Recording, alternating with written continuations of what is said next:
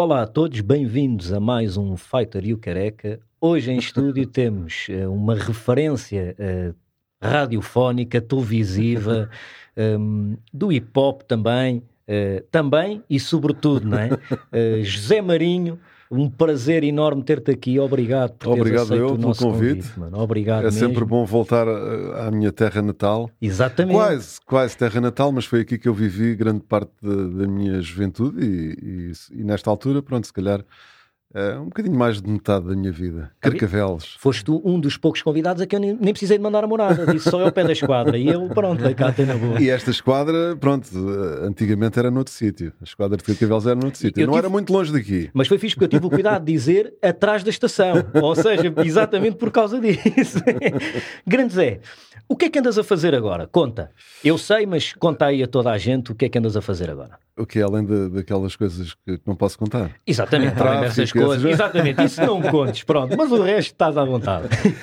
Pá, nesta altura eh, estou a, a gravar eh, as promoções da, da RTP1, Uhum. portanto eh, é provável que me ouçam a dizer hoje à noite na RTP1 Eh, e também para a RTP Internacional e às vezes também para, a- para, para a RTP África, enfim. Eh, para além disso, ehm, tenho eh, um podcast e, e que também tem correspondência em vídeo que é a teoria da evolução, que há uns tempos eh, dava também na Antena 1, mas entretanto a Antena 1 mudou de diretor e pronto, e esse diretor achou por bem que. Achou por bem, quer dizer, para mim foi por mal. nada, nada contra a decisão, porque aí as coisas são mesmo assim, mas ele achou que, que o programa não, não se enquadrava eh, no espírito que, que ele queria imprimir à Antena 1. Uh, e eu decidi continuar a fazer o, o programa. Um, na altura tinha ajuda no que diz respeito ao vídeo, nesta altura estou a fazer tudo sozinho. Ou seja, uh, captação, gravação, edição, sou eu que faço tudo. E como é que está a ser isso tudo, essa experiência? Está a ser uma, uma experiência positiva. Felizmente, pá, sempre ao longo do- dos tempos, eh, sempre me tentei manter atualizado e, e- e em cima do, do acontecimento, quer eh, pronto, na- no digital, não é? Que, que assisti à, à nascença e que, à nascença e que fui tentando acompanhar. Uh, no áudio já estava mais do que habituado, no vídeo, pronto, uh, estou ainda a, a aprender no- sozinho e com os, os tutoriais que, que vou apanhando no, no YouTube a mexer no, no Final Cut Pro. E, e como é que vês essa transição de antigamente uma pessoa para apresentar um produto quase que tinha que haver uma necessidade de uma estrutura por trás, Uhum. não é? E hoje em dia uma pessoa já quase consegue ser a estrutura, quase não, consegue ser a estrutura sozinho. Em relação, em relação a isso, eu estou habituado também desde o princípio e, e bem aqui perto, bem aqui perto, porque era eh, ali na Avenida do Loureiro. Para quem conhece Carcavelos e sabe onde é que é a esquadra da polícia, sabe que a Avenida do Loureiro não é muito longe daqui, basta passar ali a igreja e continuar em direção à Rebelva, que passam pela Avenida do Loureiro. Hum, eu comecei a fazer rádio aí. eh, numa rádio que viria a dar origem depois à, à Rádio Marginal, na altura chamava-se Rádio Kit, Uh, e na- nesse percurso de- das rádios pirata, uh, pronto, nós tínhamos que nos desenrascar e fazer tudo sozinhos, muitas vezes até uh, andar a discutir cenas relacionadas com os emissores e com as antenas e pá, que nós não estávamos propriamente preparados para, mas que a vários níveis deram bastante escola Uh, e, e nos ajudaram também a perceber uh, a rádio numa perspectiva mais, Abrangente. mais abrangente, um, porque éramos, éramos nós que tínhamos que fazer tudo e, e sem meios. Portanto, eu lembro-me, de, por exemplo, de fazer indicativos de, de programas uh, utilizando cassetes e depois chegar um bocadinho da fita da cassete atrás para fazer a colagem com o, o giradiscos a, se- a segurar ali no vinil. Na altura ainda não havia CDs, não- o digital ainda estava, ainda estava para vir. Um, e pronto, era assim que se faziam as coisas. E isso deu depois uma grande bagagem. Deu, deu quando cheguei, eu quando cheguei à rádio, pronto, à rádio mais a sério, eh, que foi já em 87, porque a rádio, essa minha eh, incursão pela rádio Kit e depois rádio marginal deve ter sido 84, 85. Uh, depois passei para uh, o Correio da Manhã Rádio, que era uma rádio profissional.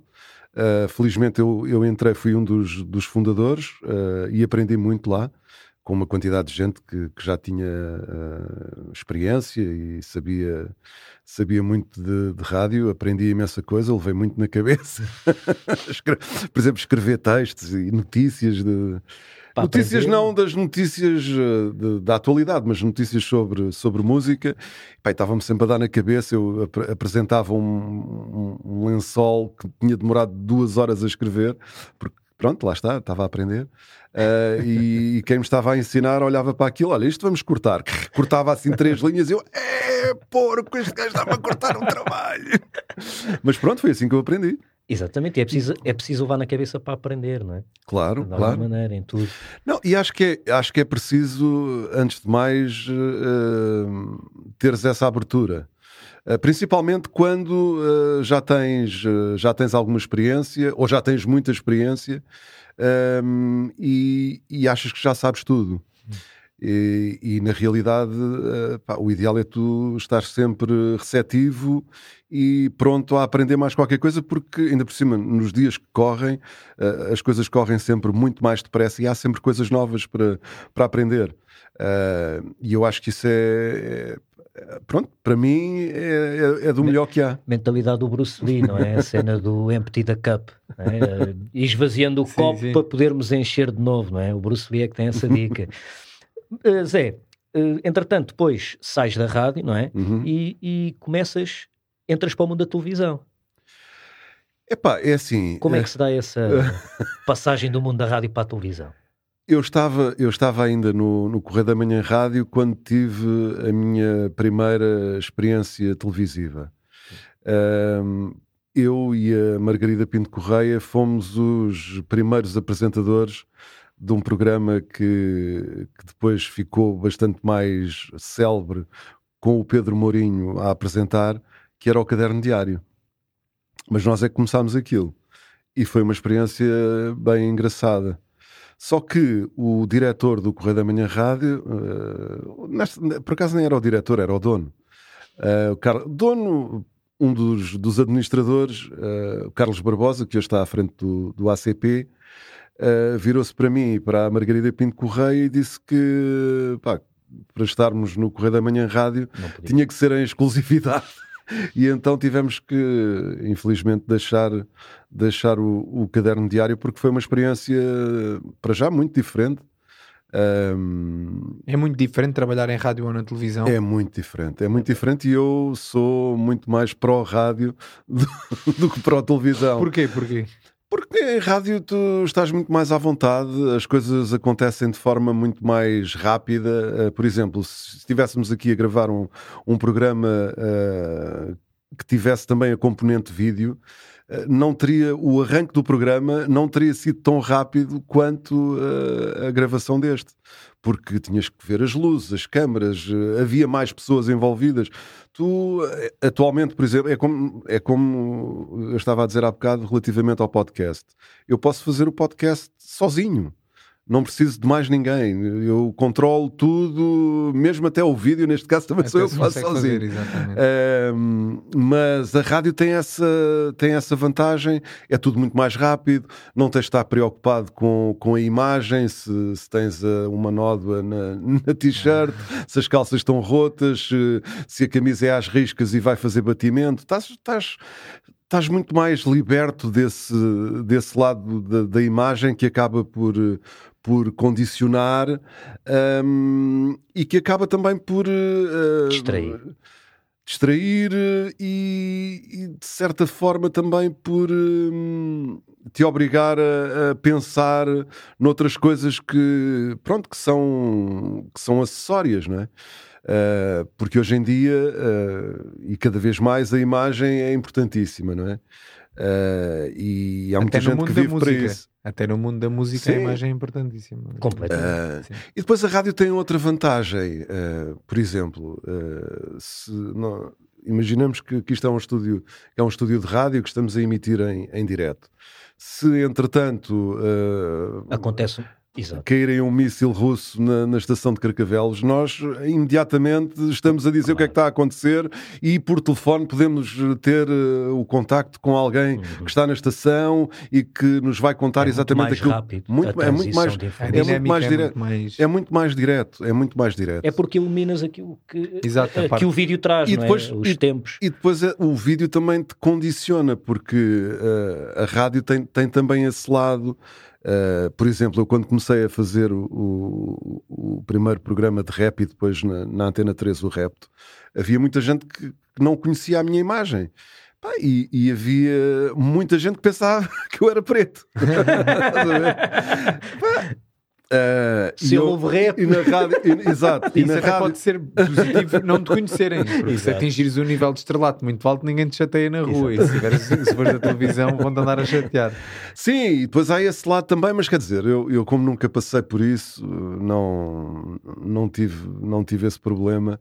Mas sei que isso é uma situação que, pá, lá está, mas isso advém da, da, fama, não é? E da notoriedade, mesmo que, que, que não sejas da televisão, basta que, que sejas famoso, ah. não é? Para, para isso poder, poder acontecer. Mas na rádio eu tinha por acaso uma, uma, uma dica engraçada que era Uh, I'm not black, I'm not white, I'm just the color you like.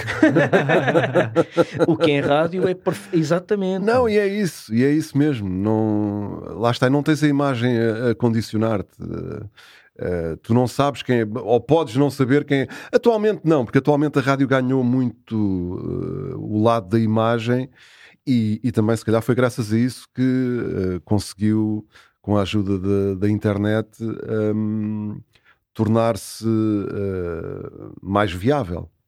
Se calhar até que a televisão, no hum. futuro próximo, não é? Sei, quer dizer, atualmente, atualmente o que é, eu já não atualmente eu já não, já não consigo distinguir as fronteiras uh, do que é que é o quê, não é? Do que é que é o quê, porque tu tens, por exemplo, tens uma, uma estação de rádio que é a Antena 3. A Antena 3 hoje produz conteúdos de televisão uh, que se calhar em termos de de notoriedade uh, e se compararmos com a audiência que a rádio tem, uh, são muito mais vistos e acompanhados do que propriamente a emissão de rádio. Uh, ou seja, é um, são produtos da rádio que extravasam o meio rádio que associam a imagem da rádio uh, marca, é? à televisão, não é? À televisão, quer dizer, à imagem, Uh, a imagem à imagem é bom. mas, mas o que é certo é que acrescentam, acrescentam uh, outros campos, não é? Uh, e atualmente tu tens, pronto, e retomando aquele raciocínio que, que eu estava a tentar desenvolver, Hoje, o que, é que é, o que é que é televisão? É, é o que chegas a casa e ligas, eh, mas quer dizer, tu na televisão hoje também já tens o YouTube uh, e podes ir ver eh, não sei quantas coisas que estão no YouTube. Estás a ver televisão ou estás na internet? Não, as coisas já se fundiram, não é? As coisas já se fundiram completamente. E como é que isto começou? Esta parte de, fazer rádio, como é que veio de onde? Na escola? Não, não, não, não, não, não, não. Estava longe. Eu nunca imaginei na vida que algum dia viria a ser um gajo da rádio. Nunca. Quando eras mais miúdo, querias ser o quê? Hã? Querias ser o quê quando eras mais miúdo? É, pá, sei lá, médico, veterinário, pá, aí, assim... Então, mas pronto, as, então como é as, as médias, as médias que tinha, pá, acho que nem dava para. Já somos dois. Três, Três. Caso. Mas pronto, tenho jeito com o bisturi. Como é que começou a rádio? Epá, o, que me levou, o que me levou para a rádio foi a música, porque eu sempre gostei muito de, de música. E,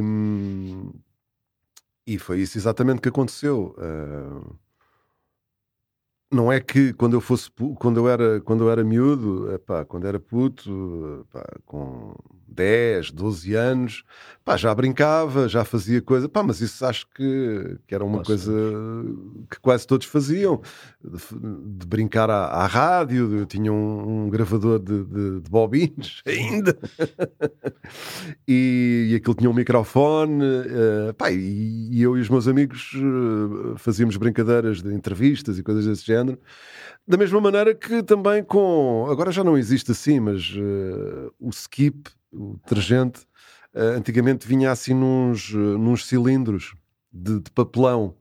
Pai, nós utilizávamos aquilo para simular eh, uma bateria, juntávamos vários. Pai, e pronto, e fazíamos essas cenas. E depois, lá está, aqui em Carcavelos, a maior parte dos meus amigos eram um bocadinho mais velhos, porque eu sempre, sempre, sempre fui, ou, ou era quase sempre o Benjamin entre, entre o pessoal, era sempre o mais, o mais novo e havia muito havia muita gente ligada à música ou porque tocavam ou porque tinham realmente uma banda uh, ou porque gostavam muito de música. E eu desde muito cedo comecei a ir a, ir a concertos. Depois tinha, tinha a sorte de, de, de, estar aqui perto do, do Dramático de Cascais que era o, o principal polo do país em relação a, aos concertos. Uh, pá, fui muito cedo ao, aos festivais de jazz de Cascais Uh, ou seja, logo assim uma, uma escola assim para entrar à grande. Um, pá, e pronto, e, e, e, e, desde essa altura nunca mais parei. Continuei sempre, sempre, sempre a acompanhar uh, os concertos, uh, sempre com pessoal que tinha muita música. Um, nessa altura, quando os concertos começaram a ser mais, mais regulares, não é? Que só a partir pai, de 79 é que começou a haver concertos com muito maior regularidade uh, e, curiosamente, grande parte dos promotores de, de, concertos eram todos aqui de Carcavelos ou daqui da zona e pronto, e o pessoal aqui conhecia-se todo, não é? Uh, por exemplo, eu conheci o Luís Montes, uh, ou seja, música no coração, nas viagens que fazia de comboio. Nós andávamos sempre de, de, comboio na mesma altura, regressávamos todos a Carcavelos na mesma altura, pá, e, e, houve uma altura que, olha, vamos lá uh, falar aqui um bocadinho, vemos-nos todos os dias, olá, e pronto, e conhecemos assim. Uh, mas pronto, havia outros, o Ricardo Casemiro também, o, o, Álvaro, o Álvaro Ramos da, da RB, também, também era daqui de, de Carcavelos, e na altura eu cheguei inclusive a andar a, andar a colar cartazes do, dos concertos para poder ter bilhetes à borla, não, não se ganhava praticamente nada. Uh, era engraçado porque quem chefiava esse departamento era o, um, um, sujeito que eu, epá, eu, não, eu, não, sei o nome dele, mas lembro-me da alcunha, chamava-se Galinhas. Porquê? Porque uh, ele tinha, realmente fazia criação de galinhas e as, um, as carrinhas uh, em que nós íamos fazer as colagens eram as carrinhas em que ele transportava as galinhas. Portanto, uh, estavam era... limpinhas, portanto. Exato, ou seja, dava para ganhar bilhetes e também um franguinho. Maravilha. Levavas para casa depois. Então, e foi através da ligação ao pessoal da música aqui da, da zona de Carcavelos e Cascais que começaste a fazer as rádios pirata para. Sim, porque entretanto, uh, entretanto, uh, no meio desse, desse processo todo. Uh, eu comecei também com vontade de, de, pôr música, não na rádio, mas na altura havia muitas, muitas festas de, de garagem não só. Por exemplo, a Smoop ali na parede, pá, era um sítio onde havia sempre grandes festarolas e eu comecei a ter vontade de, de, ser DJ, de ser DJ, entre aspas, de pôr música. Eu já pus muitas vezes música, mas não sou DJ, não é? Porque, pronto, ser DJ já, já implica uma técnica que eu nunca tive. Eu era um bocado DJ martelo. Aquilo às vezes entrava assim um bocado ao lado. Mas pronto. Um, e com essa vontade de, de pôr música, uh, comecei a fazer esse, esse papel uh, e, e, continuei ainda durante, durante um tempo a, a fazer esse, esse papel de DJ. Já, mesmo depois de, de, de fazer rádio, continuei a fazer isso.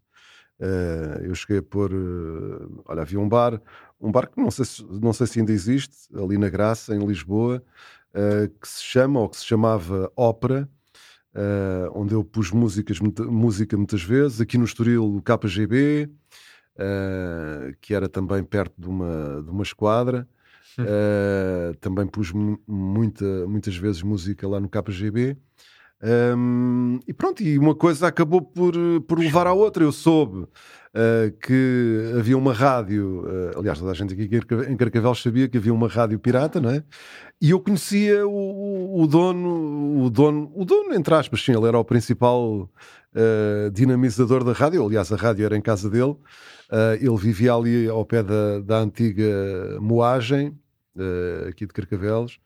Uh, numa casa que pertencia também à, à, moagem, mas a moagem já não funcionava a casa estava ali, pronto, aquilo deve ter havido ali um impasse, e ele estava nessa casa. Uh, e ele, uh, o pai dele tinha uma sapataria mesmo ao lado de minha casa, nós já nos conhecíamos há, há canos, não é? Uhum. Uh, pá, eu soube que ele tinha a rádio, etc. Depois outros amigos aqui de Carcavelos começaram a fazer programas lá, pá, e uma coisa acaba por uh, chamar a outra, e eu fui tentando uh, também ter o meu, o meu programinha e acabei por ter o meu, o, meu, o, meu, o meu primeiro programa. Como é que se chamava? Chamava-se Rota do Sol. Okay. Rota do Sol, que era também um sítio mítico aqui de Carcavelos, uh, que, que, já não existe uh, há muitos anos, ali bem perto da, da estação, uh, do outro lado da linha, do lado do mar, naquela curva que, que começa a Avenida Jorge V, que vai dar, que vai dar à praça. Eu me lembro do nome das ruas e tudo. mas, mas, já não moras aqui? Já não... não, já não moro aqui há muito tempo. Eu saí daqui de Carcavelos uh, no final da década de 90. E vivi aqui desde 69, para aí 68, 69, até essa altura. Uh, e gostei, gostei bastante de viver aqui. Quando eu vim para aqui, isto era uma aldeia. A minha família é toda daqui, eu cresci em, em Cascais. Pronto, isto era, isto era uma aldeia mesmo. Aliás, isto era um sítio, e muita gente se calhar não, não sabe disso, isto era um sítio onde o pessoal de Lisboa vinha passar férias e fins de semana. Uhum porque eu, eu, conheci muita gente e tive muitos amigos que só vinham cá ao fim de semana ou só vinham cá passar as os, férias de verão. Os meus avós, as férias de verão era na parede, mano. Ah, pois, eu aprendi a nadar na, na praia de Carcavelos com o banheiro. e é engraçado, eu acho que se calhar até por isto que estás a dizer agora, de Cascais ser um sítio, Cascais, a linha aqui até Carcavelos, e isso, serem sítios mais de fim de semana, mais hum. festivos, férias, isso tudo, também haver uma grande ligação à música e se calhar também isso te influenciou a ligação à música e, e o rap, grande parte do rap que nós ouvimos hoje em dia, o, muito do começo também houve aqui na linha, desde Microlândia, ainda há pouco tempo tivemos aqui a Microlândia, Malta, o, o Careca, eu sei que tu conheces, que era dos punhos de aço também ali, Plutónio desde há 500 anos atrás, eu dou, tenho, tenho uma boa amizade com alguns deles, e como é, que, como é que começou como é que tu te ligaste ao mundo do rap, visto que muita coisa do rap também começou aqui em Cascais, aqui na linha? Sim, mas por acaso a minha ligação, a minha ligação não tem, não, a esse nível não tem nada a ver com, com esta zona. Não tem nada a não, ver com esta engraçado. zona. Não, não, não, não. Eu achei que teria. Porque... Não, não, não, não tem, não. Embora, lá está, eu conhecesse algumas dessas pessoas. Uh, mas não tem, não tem nada a ver com isso. Não tem nada a ver com isso.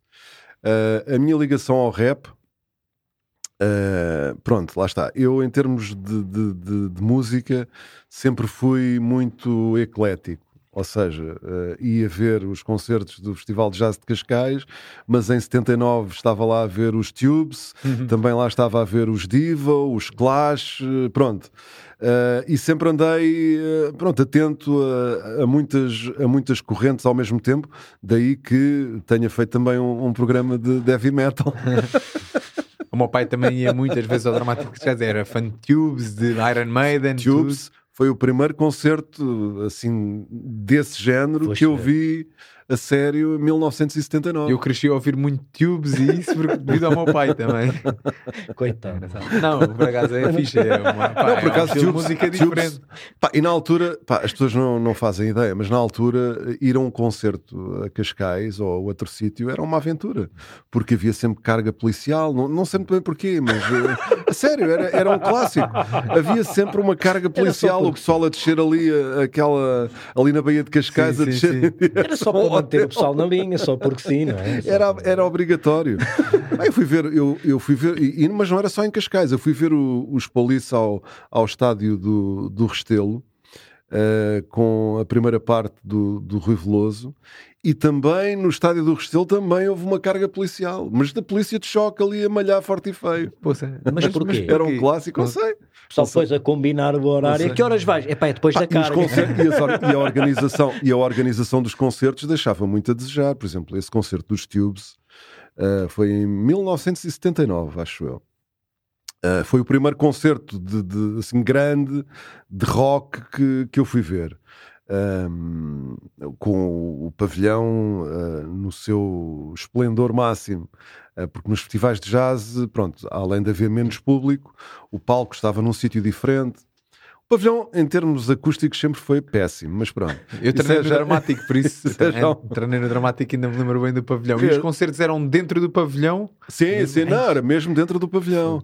E aliás, eh, pronto, isso vai, vai ao encontro daquilo que, que eu ia dizer. Eh, esse concerto dos Tubes, a, pronto, a, pá, a organização de concertos ainda estava a dar os primeiros passos. Eh, e então o que aconteceu foi que as portas que deveriam abrir às sete ou às oito eram nove e ainda estavam fechadas. E o público estava a acumular-se, a acumular-se, a acumular-se cá fora. E o pessoal também ainda estava a aprender o que é que era aquilo, não é? Porque eh, Portugal, em, em- pronto, tinham passados poucos anos do, do 25 de Abril e em muitos aspectos eh, Portugal eh, ainda era um, um enorme atraso de vida. Pá, pronto, vivíamos aqui um bocado eh, na, na sombra, não é? Eh, comprar, tu querias comprar um- um- uns ténis diferentes e pronto, escolhias o, o modelo da Sanjo ou todos brancos ou brancos e pretos, estás a ver? Não, não havia muito por onde escolher. Ou, ou ias Mas- a Badajoz. Ou- ou- exato, ou ias comprar caramelos a Badajoz, exato. Não, e nessa altura havia montes de gente que, que ganhava imenso dinheiro a vender roupa, Claro. que ia comprar a Inglaterra, que ia comprar.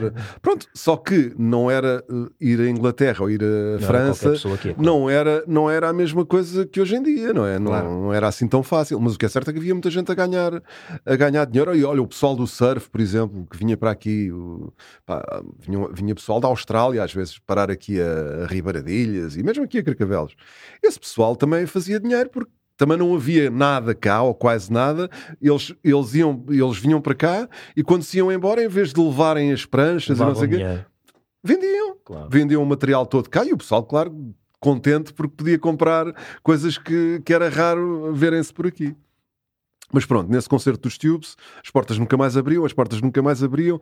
Eu nunca mais me esqueço, eu tinha acabado de vir de, viagem de finalistas, Torre Molino, estava com um amigo que tinha lá estado também, e lá está, ele e eu tínhamos comprado ténis, estávamos todos contentes já, a mostrar os ténis novos e tal que tínhamos comprado em Espanha.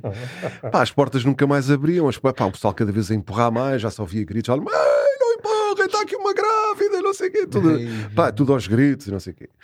Aquilo tinha umas, umas barreiras à volta do, do, do pavilhão que, que estavam a ser eh, seguras por polícias. Pá, só que depois eles não conseguiram suster, eh, pá, porque era muita gente e era muita gente a empurrar e toda a gente queria chegar à frente e pronto, aquilo deu, deu merda. Eh, as barreiras caíram, eu já não estava muito longe das barreiras, pá, de repente vi-me lá no meio de, pá, de pernas e braços e cabeça. e- pá, o que é certo é que me consegui safar, não, não me aconteceu nada, mas foi um bocado confuso. E, e eu e o meu amigo saímos na mesma altura. Epá, eu olhei para ele, então João, está tá tudo bem, está tudo bem. é? E ele olhou para mim e não disse nada.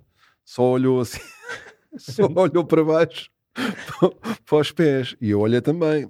O homem tinha perdido os ténis, estava descalço.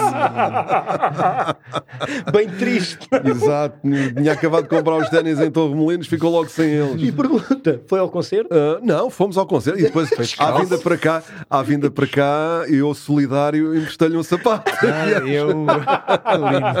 vamos, vamos coxos, mas vamos os dois. Mas é engraçado porque a malta não tem noção de como é que era o dramático, o dramático antigo, que agora Hum. já, já não existe. E o meu pai fala-me, eu estou a falar do meu pai, que ele é Hum. que ia aos concertos nessa altura, eu não, não era dessa altura. C- Como é que aquele pavilhão ficava com milhares de pessoas? Porque eram realmente milhares de pessoas. O meu pai fala-me de, de haver concertos ali que punham É devido se calhar 10 mil inexperiência. pessoas. Sim, não sei. 10 mil, der- 10 mil era capaz de ser a lotação. Como, como é que é possível 10 mil pessoas? Às vezes há concertos no Devido- pavilhão Atlântico que não, que não atingem essa lotação. Sim, mas na altura também havia muito menos concertos. Havia muito menos concertos. Eu- eu não- concertos, havia concertos às vezes de dois em dois meses. Mas a minha pergunta é como é que punham em que- 10 mil pessoas ali dentro? Porque Não, mas, mas, mas o, o pavilhão era grande e tinha, e tinha Eu lembro. bancadas, tinha bancadas de um lado e sim, do sim, outro. eu, eu treinei ali, tenho ideia, mas mesmo assim para pôr aquili 10 mil pessoas, porra. E outra coisa que acontecia nos concertos de- nessa altura era, eh, pronto, normalmente tinham sempre uma, uma, uma banda ou um artista português a fazer a primeira parte. Pá, os artistas portugueses eram tão maltratados, tão maltratados. No- nesse concerto dos Tubes, lá está outro, outro momento que fica para a história, eh, a banda que fez a primeira parte eh, chamava-se Corpo Diplomático, que era a banda do Pedro Ares Magalhães, que depois eh, fez os, os Heróis do Mar, os Madre Deus, é por aí. E então ehm, o, pá, estava muita gente eh, a ver o concerto, aquilo estava a arrebentar pelas costuras. Pá, toda a gente a, a ter ali uma experiência nova, porque aquilo era, pronto, era novidade para, para quase todos, ou para a grande maioria. Ehm, e então, eu lembro-me de ter ao, ao lado alguém que, quando os Corpo Diplomático, que era um grupo assim a puxar ao punk, eh, estava, estava a tocar, epá, começou a tirar eh, pá, parte de- da- do farnel que tinha trazido e dava às pessoas do lado também nos deu agora. Tava, querem atirar também, não sei o quê. Ei. E a páginas tantas, o baterista, que era o, o Emanuel Ramalho, saiu da bateria e foi mesmo à pontinha do palco, baixou as calças e mostrou o rabo ao pessoal. Pô, aí, ir a concertos nessa altura devia ser mesmo uma aventura. Era uma é- aventura. Então, e, por exemplo, em Moeiras, os UHF a tocarem na praia e o pessoal a encher sacos de areia para tirar para o palco. Pá, coisas inenarráveis, não? Pá, mas, mas, mas por que motivo? É como Porque sim, porque se podia. era para curtir. Era, pá, e depois Vamos lá está. E, e e o pessoal. e Yeah, havia- vamos, e- vamos- curtir, vamos ali ao concerto a tirar comida para o palco. Compra um bilhete, não é para ir ver o concerto, mas- não. Isso mas é o também menos, mais- pá, é tirar comida, mais- tirar machantes. Mas, mas isso aconteceu, isso continua a acontecer, continua a acontecer. Há exemplos, os Nickelback, quando vieram cá, também é um festival de, de metal, pá, levaram com não sei quantas coisas. eh, O 50 Cent também, quem, teve. Também, também teve quem é que vai pôr os aventuras. Nickelback num festival de metal, não é? Pá, também não estou à espera, de- ainda mais a malta do metal. Ah, o Red- olha, o Redman, uh, uh, puxar um bocado ao rap, ele veio fazer, porque andava a fazer essa digressão com, com os Linkin Park, a abrir para eles, pelo menos aqui na, na Europa, e foi muito maltratado também. Cá. A sério? Cá Sim, em Portugal? Sim, sim, sim, o sim. Redman é um dos meus rappers E, favoritos. e, eh, e, inclusive há um tema dele que eu não, não me lembro qual é, em que ele fala disso. Ok. A sério? Aham. Fixe era ele ter cantado isso logo a seguir. Não sei se Sim, mas é- mas é- não é? Mas ele vai com isso e Mas olha. isso é mesmo falta de cultura da, da malta. É E falta, é altura- falta de cultura e depois lá está, as pessoas acham que pá, pronto, eh, não é, não é aquilo que me apetece. Eu vim cá para ver, não sei Sim, o quê. mas tipo, a pupar, vá, ou tipo, uh, epa, vai para vai, acabou. Agora, a tirar Tens, um, comida. tens uma pessoa, estão milhares, é assim, tens um gajo que tem coragem de subir a um palco à frente de milhares de pessoas para, Sim, mas tu não, tu não queres, tu estás-te a cagar, tu queres é ver os Linkin Park e por isso é pá, Sai sai, daí. daí. que eu quero é os Linkin Park e pronto. Claro. E o pessoal entra na. Pá, e é obviamente que isso é uma falta de, de respeito, não é? Quer dizer, se não estás a gostar, pá, podes, olha, vai beber uma cerveja, Ah, claro. vai, pá, sei lá, vai, vai fazer outra coisa qualquer, Claro. não é? Mas não, porque, e, e é assim, o facto de, de aquele músico estar ali não vai impedir que os Linkin Park venham, aliás, porque foram os Linkin Park Convidaram o Redman. Exatamente. Aliás, acho que os próprios Linkin Park depois falaram nisso quando, quando entraram em palco. Pá, porque aquilo era aquilo foi abaixo de cão, não é? Mas os portugueses, eh, as bandas nacionais, os artistas portugueses levavam muito com esses números. às vezes porque também, uh, pá, por exemplo, uh, tinhas um concerto de uma banda uh, de New Wave, punk, quase, e punhas o Jorge Palma a fazer a primeira parte só a tocar, a tocar guitarra. Epá, Ah, claro.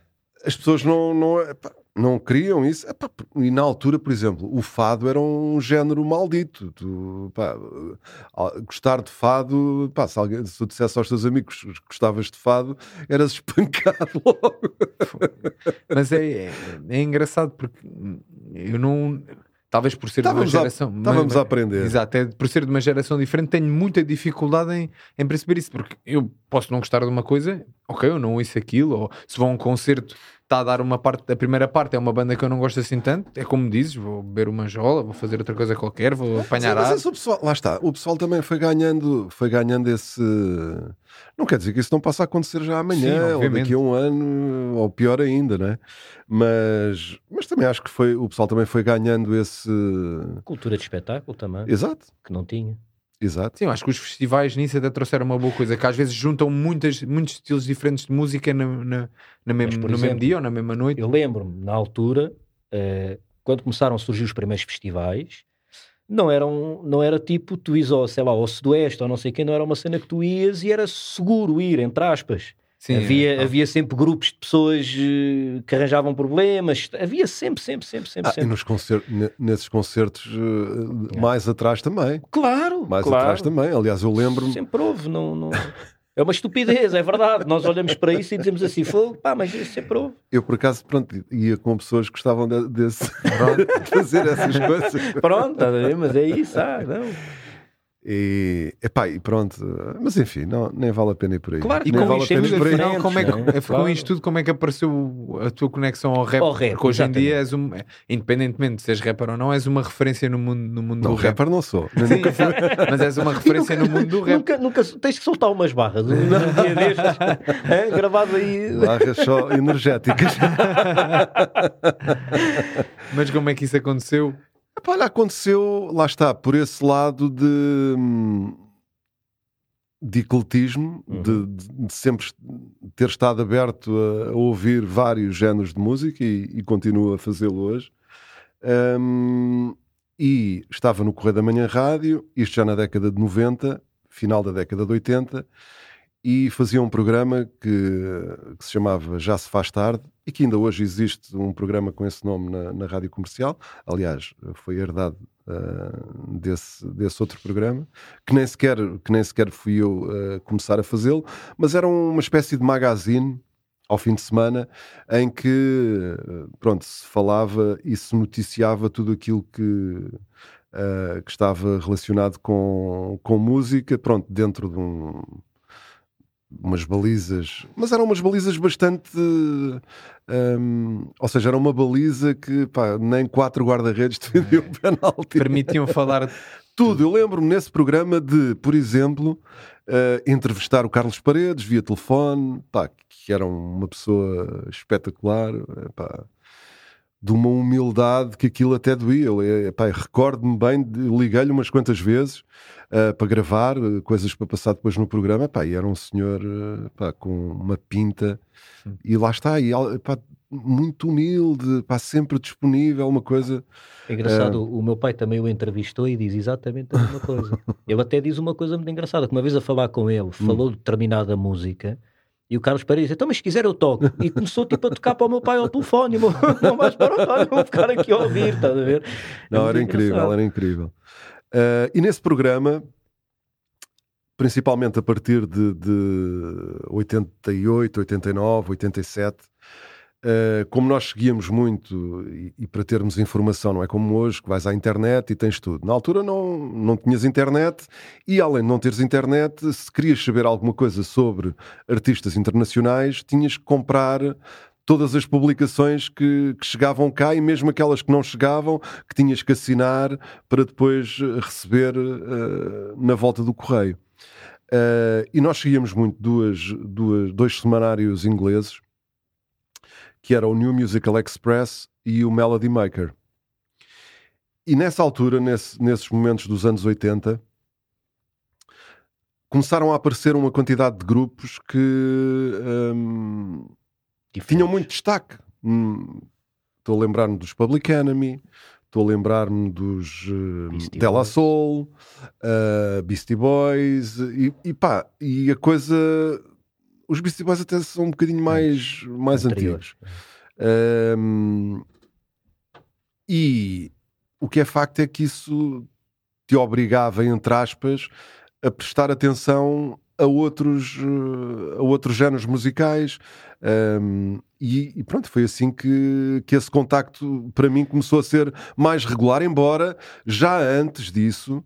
Eh, pronto, e, e quando saí à noite aqui em Cascais, eh, eu sempre gostei de, de dançar, ao contrário dos meus amigos que ficavam encostados ao balcão, eu não ia sempre dançar. Eh, e em Cascais havia imensos sítios onde pá, eu lembro-me de ouvir o, o The Message, eh, de Grandmaster Flash and the Furious, Furious Five, mesmo Sugar Hill Gang, pá, porque eram músicas que tocavam no meio do, do disco e das músicas mais dançáveis eh, que haviam na. ou que tocavam muito nessa, nessa altura. Uh, portanto, lá está, foi-se fazendo, foi fazendo ali uma, uma ponte. Quando eu cheguei uh, à Rádio Energia, ou seja, foi a rádio para onde eu fui logo a seguir ao Correio da Manhã Rádio, pá, surgiu a hipótese de eu fazer um programa de fim de semana e pronto, e o programa de fim de semana foi um programa de rap. E assim nasceu o NRJ. A rádio era NRJ Rádio Energia. E eu tinha que encaixar ali as, in- as iniciais, então era o novo rap jovem. um nome espetacular. E como é que era na altura? eh, Tu, como é que tu fazias a tua pesquisa e procura de cenas para lançares, eh, para pôs a malta a ouvir no teu Uhum. programa? Como é que tu ias buscar esse conteúdo? Epá, eh, nós tínhamos sempre um, um- um contacto estreito e obrigatório com, com as editoras. Porque na altura a, a indústria discográfica eh, estava no seu auge. Porque o CD que aparece na, na década de 80 eh, vem eh, enriquecer as editoras que já tinham lançado uma quantidade de discos em vinil e que depois vão ganhar outra vez dinheiro com a edição em, em CD. Estou a dizer em vinil, mas também já tinham, já tinham lançado em cassete e, e mesmo noutros, noutros formatos. E as editoras estavam, estavam em alta na altura. Portanto, uma das fontes eram as editoras, ah, às quais eu ia ah, uma vez por semana, às vezes eh, uma vez de 15 em 15 dias. Ahm, e eu ia lá, pronto, fazer eh, aquilo que se chama digging. Pá, porque muitas vezes aqueles discos, de, de- os discos de rap, eh, Ficavam lá. ficavam lá, porque não, não eram editados, eh, ninguém sabia o que é que era aquilo, e muitas vezes eu, eu trazia coisas que também eu próprio não sabia o que é que era. E olha, deixa cá ver se é, olha, acertei, é, pá, é muito bom. não conhecia, estás a ver? Por outro lado, já havia ah, mais ah, lojas de discos, eu ia dizer discotecas, mas discotecas hoje são, são outra coisa. Já havia lojas de discos onde chegava muito material de, de importação e também chegava muito rap, ah, e, e foi chegando cada vez mais. E na, na, na Rádio Energia, nós recebíamos também uns CDs de uma empresa americana que vendia para rádios e televisões de todo o mundo, que eram compilações, hum, na maior parte delas, ou na maior parte dos casos, hum, com um género musical específico, cada uma delas. Eles tinham desde CDs de country music, a CDs de música dita urbana, a CDs de rock, a CDs de pop, a C- pronto. Tu podias eh, assinar aquilo e todas as semanas recebias eh, um CD de cada eh, com, com música nova. Eh, música que muitas vezes nem, nem chegava cá a Portugal porque a editora eh, que a lançava nos Estados Unidos não tinha representação cá. Pronto, e nesses CDs também apareciam sempre coisas. pá, tudo o que era, tudo tudo o que tinha ou potencial de vendas ou já mesmo uh, números de vendas expressivos aparecia ali, ou então alguém que era conotado como revelação, pode acontecer alguma coisa com ele, e eles iam pondo, bem, pronto, e, e era uma boa, uma ótima forma de, de, de chegar a essa música nova. E qual é que foi a primeira música de hip hop tuga que tu ouviste? Ou seja, aquela coisa do oh, isto é o que eu estou habituado a ouvir lá fora, estão aqui a começar a fazer. Pá, isso por acaso, a primeira, a minha primeira, uh, ou o meu primeiro contacto com, com rap feito cá foi, curiosamente, na televisão. Porque havia um programa na, na RTP2 uh, eh, que se chamava Pop Off, uh, de uma produtora chamada Latino Europa, que tinha e teve outros programas ao, ao longo dos tempos, agora já não, já não trabalha. E também tinha livros, não tinha Latino Europa, não? Livros, não, livros desconheço, uhum. mas o Pop-Off era um programa muito à frente do seu tempo. Muito à frente do seu tempo. Eles tinham outro também, que era o Lentes de Contacto. Tiveram outros, agora também não estou a ler. Havia um outro que também teve grande, grande destaque, Uh, embora fosse para um público mais, mais reduzido, mas quem gostava de música, quer dizer, o pop-off era obrigatório, a não ser uhum. que, pronto, gostassem de, de, outros tipos de música. Mas eles iam, eles estavam muito em cima daquilo que estava a acontecer, uh, realizavam videoclipes para bandas que não tinham a oportunidade de. Hoje, hoje é muito fácil fazer um videoclipe ou gravar uma música, na altura não era bastante difícil ou mesmo impossível para a, a maior parte da, das pessoas, mesmo que tivessem dinheiro uh, para, para fazer um videoclipe, tinham que ter, uh, se calhar, esse dinheiro mais um bocadinho para conseguirem fazer. E então, no pop-off, uh, apareceu o General D.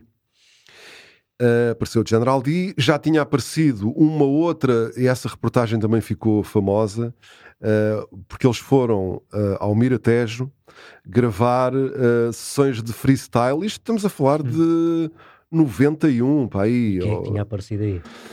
Aí apareceu o General D, aparecia o Nilton do, do, dos líderes da Nova Mensagem, aparecia pessoal do, dos Black Company, uh, Black Company aliás. O General D fazia parte dos, dos Black, de, de, das primeiras formações dos, dos Black Company. Uh, e mais pessoal, o Sunrise, uh, pá, e outros que, que eram crianças na altura e que hoje são MCs, né? e, que, e que andavam lá pelo, pelo Miratejo. Eles fizeram também a cobertura daquele que terá sido o primeiro festival de rap uh, que aconteceu em, em, Portugal e que foi em Almada, na, na incrível Almadense. Um, e fizeram também, lá está, um videoclipe para um tema dos Pop Del Arte que tinha o General D uh, a rimar. Portanto, uh, o meu primeiro contacto com, com rap em português foi esse. O General D. Sim, General D e esse pessoal do, do Miratejo. Uh, depois o General D gravou uh, um outro tema para uma compilação que se chamava Norte-Sul, em que ele também e que deve ter sido a primeira coisa que eu passei na rádio relacionada com, com rap com rap tuga. Isto para aí em 91, 91, 92, acho eu. Uh, ou 93. E depois aí já, começaram, já começava a haver já começava a haver outro, outros ecos. Um, o AC. Exato, o AC que tinha um, um projeto que se chamava Unknown Project. Uh, o AC, uh, eu depois na, na Rádio Energia, uh, lá tinha esse, esse, programa, o NRJ, e andava sempre a incentivar o pessoal para mandar maquetes, mandem maquetes, e mandem maquetes, e mandem maquetes. Pá, e finalmente, um dia, consegui fazer um programa com. não era exclusivamente com, com Rap Tuga, mas era fundal, fundamentalmente com Rap Tuga. E nesse programa passei coisas do, do AC, o, o tal Unknown Project. Uh, uma outra coisa que eram os Basement Dogs, que era o AC, o D-Mars dos Micro uhum. e o Melody, Aí, o Melody. Melody dos Family, que na altura não era Melody, era Melody, depois é que passou a ser Melody. Uh, mais coisas do, do, do D-Mars, um, uma maquete histórica que eu por acaso fiz um, um, um, programa no outro dia em que recuperei isso e fui falar com eles e tudo. Uh, que era McRae Company, que era o Rui Unas e o Tiger. Da, a, altura, na altura, os dois, um, pronto, andavam na, na, mesma, no mesmo liceu, na mesma escola, e ambos gostavam de, de, de rap, e então fizeram também, lá está, à boleia do meu, do meu pedido, uh, fizeram também uma, uma maquete, McRae Company, espetacular. Uh, General D, porque o General D, uh, nessa altura, já tinha, um, ou estava prestes, estava prestes a lançar, a lançar o primeiro EP, uh, ou um CD single, uh, que foi o Portugal, com três capas, é um erro. E que tinha mais dois e que tinha mais dois temas, acho eu. Pelo menos mais um tinha, mas acho que tinha mais dois. Uh, e eu nesse programa uh, fiz uh, via telefone entrevista ao General D em que ele estava a dizer o que é que, o que, é que estava a gravar, etc, etc. Um, e portanto também foi mais um, foi mais um conteúdo para esse primeiro programa só com rap made in, in Portugal. A partir daí as coisas começaram Exato. a Uh, pá, depois, não sei se nessa altura, se um bocadinho depois, uh, primeiro uh, o, a, as primeiras maquetes dos The Weasel. Era isso que eu ia dizer para casa. Eu que era o, ouvir muitos The Weasel. More, more Than 30 Motherfuckers ou Motherfucks. E pronto, e a partir daí as coisas foram lentamente, muito lentamente, mas foram uh, e, começando e... a acontecer. E quando, eu já, e quando eu já estava na Rádio Energia, a Rádio Energia arrancou em abril de 1994, uh, e eu já tinha muito mais maquetes. Eu recebia muita coisa que era. Pá, não dava para tocar, porque pronto, a qualidade. Aquilo até podia, a ideia, o, ser uh, fabulosa, mas o som era Sim. péssimo. Era... Mais ou menos isto. Não dava para passar. Um, mas já chegava muita coisa com com qualidade. Uh, depois, em, em, novembro, acho eu, ou em outubro, saiu a, a, compilação, o República, que foi assim um, acontecimento na foi altura. Um boom, não é? Sim, porque pá, foi, mesmo, foi mesmo no momento certo, porque nessa altura uh, falava-se muito da, da, da, gera, da, segunda geração de, de, de pessoal de, da África que, que, estava em Portugal, o racismo também estava na ordem do dia, uh, e portanto o República, que foi gravado à pressa, uh, se calhar também por isso, para conseguir uh, surfar aquela onda que, que na altura Com isto tenho estava uma pergunta que te fazer que não quero deixar fugir daqui porque como é que como é que tu vês a cena do rap hoje em dia tendo em conta que há décadas atrás o rap era utilizado maioritariamente, vou dizer assim, posso estar enganado, mas como uma, como uma música de intervenção Sim. em que as pessoas tocavam em temas que eram delicados para a sociedade, desde uhum. política, o racismo, tudo. E nesta fase que nós estamos a passar agora, desde a pandemia, eh, agora com isto, com uma nova guerra que, está a acontecer e que não sabemos até que ponto é que isto vai escalar, Uh, é, há muito pouca música a tocar nestes temas. E, e, realmente isto, temos aqui ingredientes para música de intervenção a dar com pau, desculpem lá a expressão, mas temos aqui. E, e, o rap maioritariamente deixou de ser utilizado para isso. Como é que tu, como é que tu vês isso? Vindo ligando tu ao rap numa geração em que o rap era maioritariamente utilizado como música de intervenção e hoje que temos ingredientes para lutar pelas nossas liberdades, pelos nossos direitos, a expressar a nossa opinião em termos políticos, uhum. não o fazem. E têm mais visibilidade ainda do que tinham de antes. Poderiam utilizar essa visibilidade para isso, porque hoje em dia o rap tem muito mais visibilidade do que tinha de antes. Com esta oportunidade, visibilidade e com os ingredientes que há, muito poucos rappers fazem esse tipo de música? Porque é que tu achas? O que é que tu vês? Eu acho que isso também tem a ver com, com a própria sociedade em que, em que vivemos e o rap faz parte, faz parte dela, não é? Um, não, deixa, não deixa de haver uh, rappers, não deixa de haver grupos que continuam a fazer esse, esse caminho. Uh, e se calhar, uh, da mesma forma que na altura se calhar havia uh, uma, uma necessidade e, por outro lado, uma vontade de fazer as coisas nesse, nesse prisma, não é? Olhar para, para a intervenção social e para, para a contestação, etc. se calhar em demasia, porque parecia que era obrigatório que ah, fazes rap, então tens, tens, que, ser, sim, tens sim. que contestar, tens pá, e, não, e na realidade não tem que ser assim, não é? Porque uh, ou podes fazê-lo de outra forma, porque lá está, eu há bocado falava do, dos Public Enemy e falei também dos Della Soul, e podia dar outro exemplo, ou dois, o Ice-T uhum. e os uh, eh, NWA. Pá, todos eles tinham uma, uma forma diferente de, de, de trazer os assuntos que queriam uh, para a música. Uh, Cypress Hill também. Cypress Hill, exato, exato. Um, eu acho que na altura uh, era quase obrigado. Querias, querias ter, querias te, fazer, fazer rap, rap, Tinhas, que, tinhas que falar disso, tinhas que falar. E, e também... Ou seja, se calhar se havia um, um, uma, uma, um carregar nessa tecla uh, se calhar excessivo na altura, hoje acontece exatamente o, não digo que seja ao contrário, mas sem dúvida que a grande maioria não está, não está virado para esse, para esse lado. E depois também há, embora, lá está, eu acho que hoje, se tu, se tu vires bem, há artistas que, uh, que, vão, que vão um bocado a todas.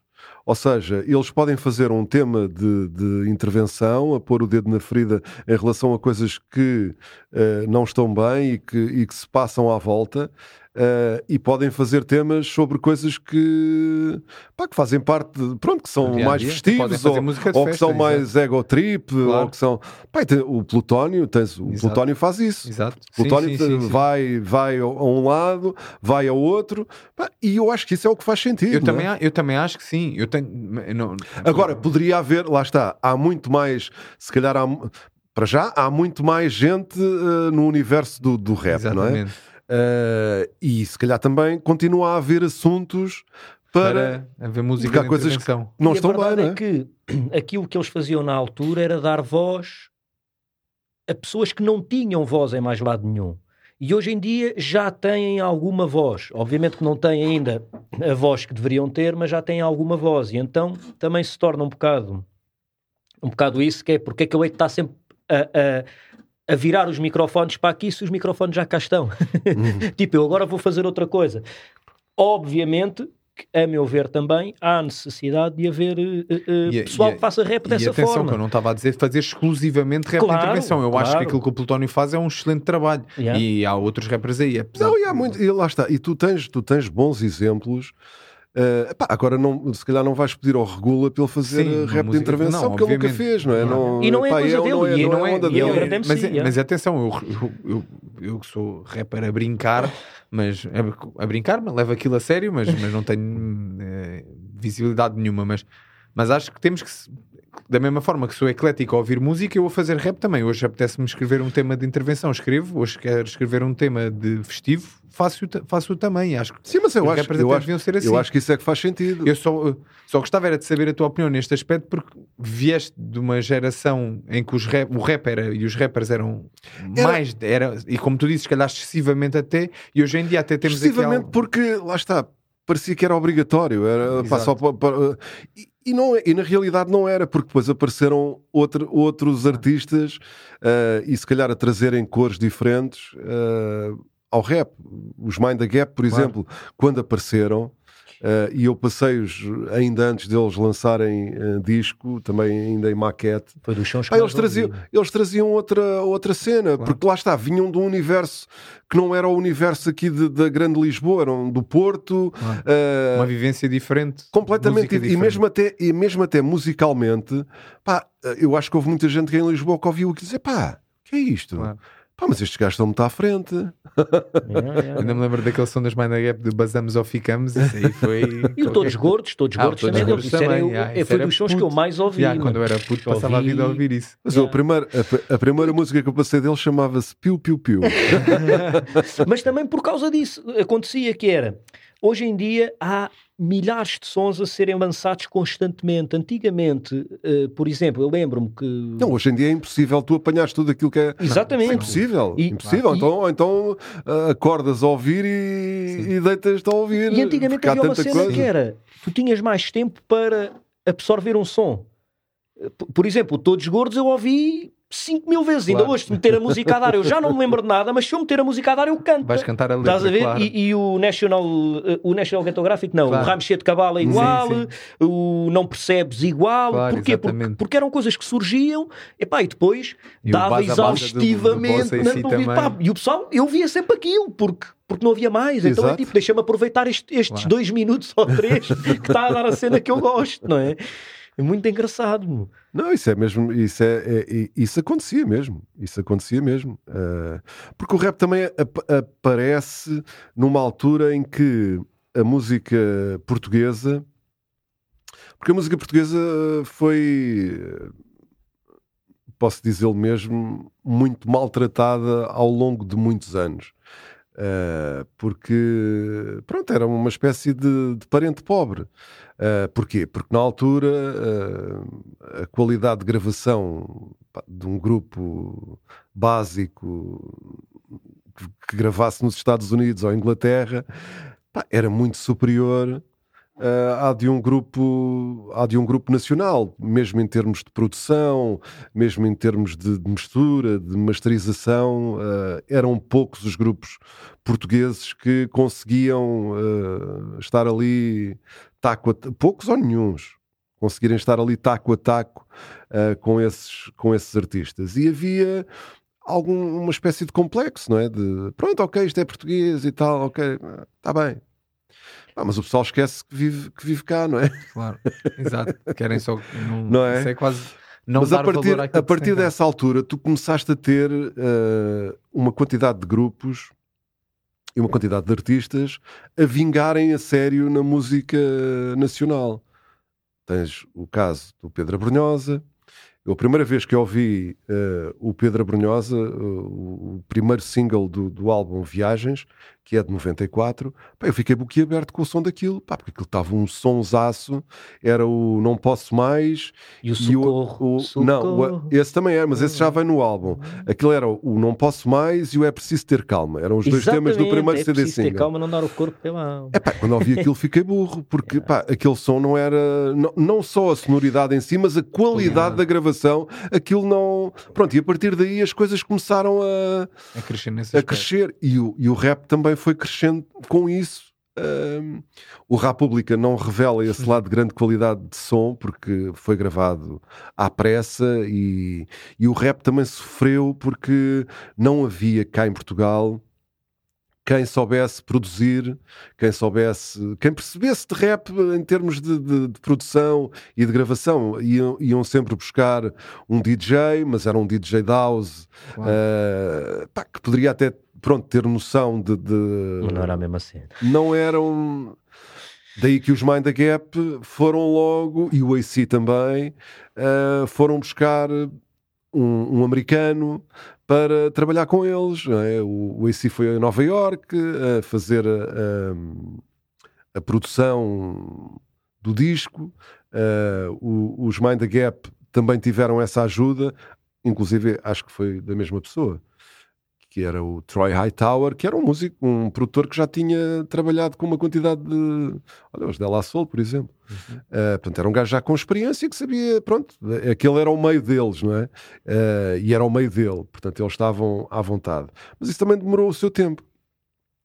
E o rap apanhou também, foi subindo, foi subindo a, a, foi subindo ali os degraus, não é? E quais é que são as principais diferenças que tu vês entre os, os rappers dessa altura e os que estão agora, tipo, a, a, a, bater.